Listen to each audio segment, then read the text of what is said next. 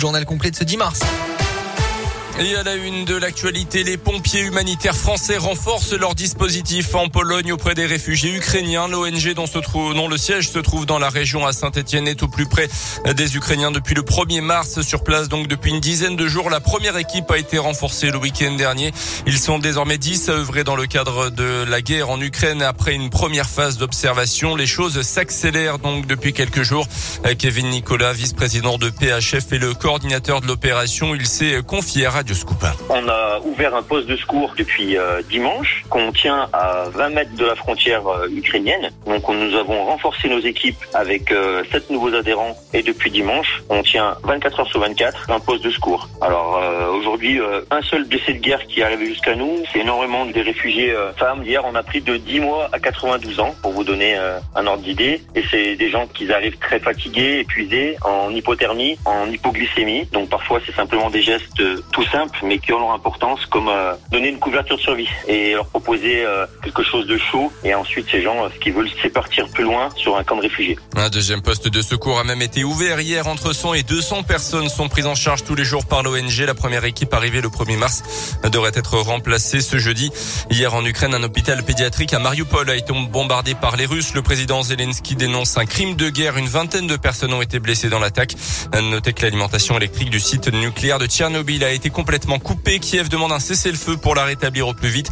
L'agence internationale euh, atomique se dit rassurante concernant la sécurité.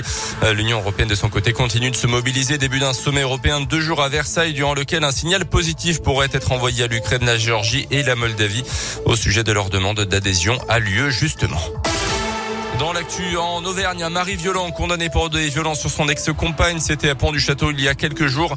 D'après la montagne, il était jugé hier en comparution immédiate. Un homme d'une trentaine d'années récidiviste, déjà condamné pour le même type de fait en 2019. Il écope d'une peine de 16 mois de prison, dont 4 mois ferme avec incarcération immédiate.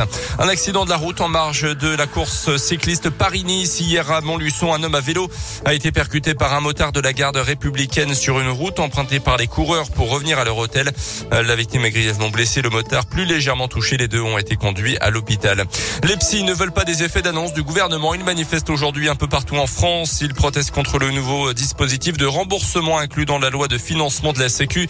Plusieurs rassemblements sont prévus notamment dans la région à midi, place de Jaude, à Clermont notamment. Repousser l'âge de départ à la retraite à 65 ans, une piste étudiée très sérieusement par Emmanuel Macron selon le journal Les Échos. Le président candidat qui avait averti les Français qu'il faudrait travailler plus, c'est ce qu'il a dit en tout cas dans sa lettre de candidature la semaine dernière. Ses adversaires sont évidemment vent debout. Jean-Luc Mélenchon, Philippe Poutou rappelle qu'il propose la retraite à 60 ans. Marine Le Pen accuse Emmanuel Macron de faire payer aux Français son incompétence. De son côté, Valérie Pécresse rappelle qu'elle avait proposé la retraite à 65 ans elle aussi. Le foot avec une nouvelle sortie de route précoce pour le PSG en Ligue des Champions. Les Parisiens qui s'étaient imposés à 1-0 en huitième de finale aller ont été éliminés par le Real Madrid. Défaite 3 grâce à un triplé de Karim Benzema inscrit en 17 minutes seulement contre les Parisiens. Ça s'est en revanche beaucoup mieux passé pour l'OL en Ligue Europa.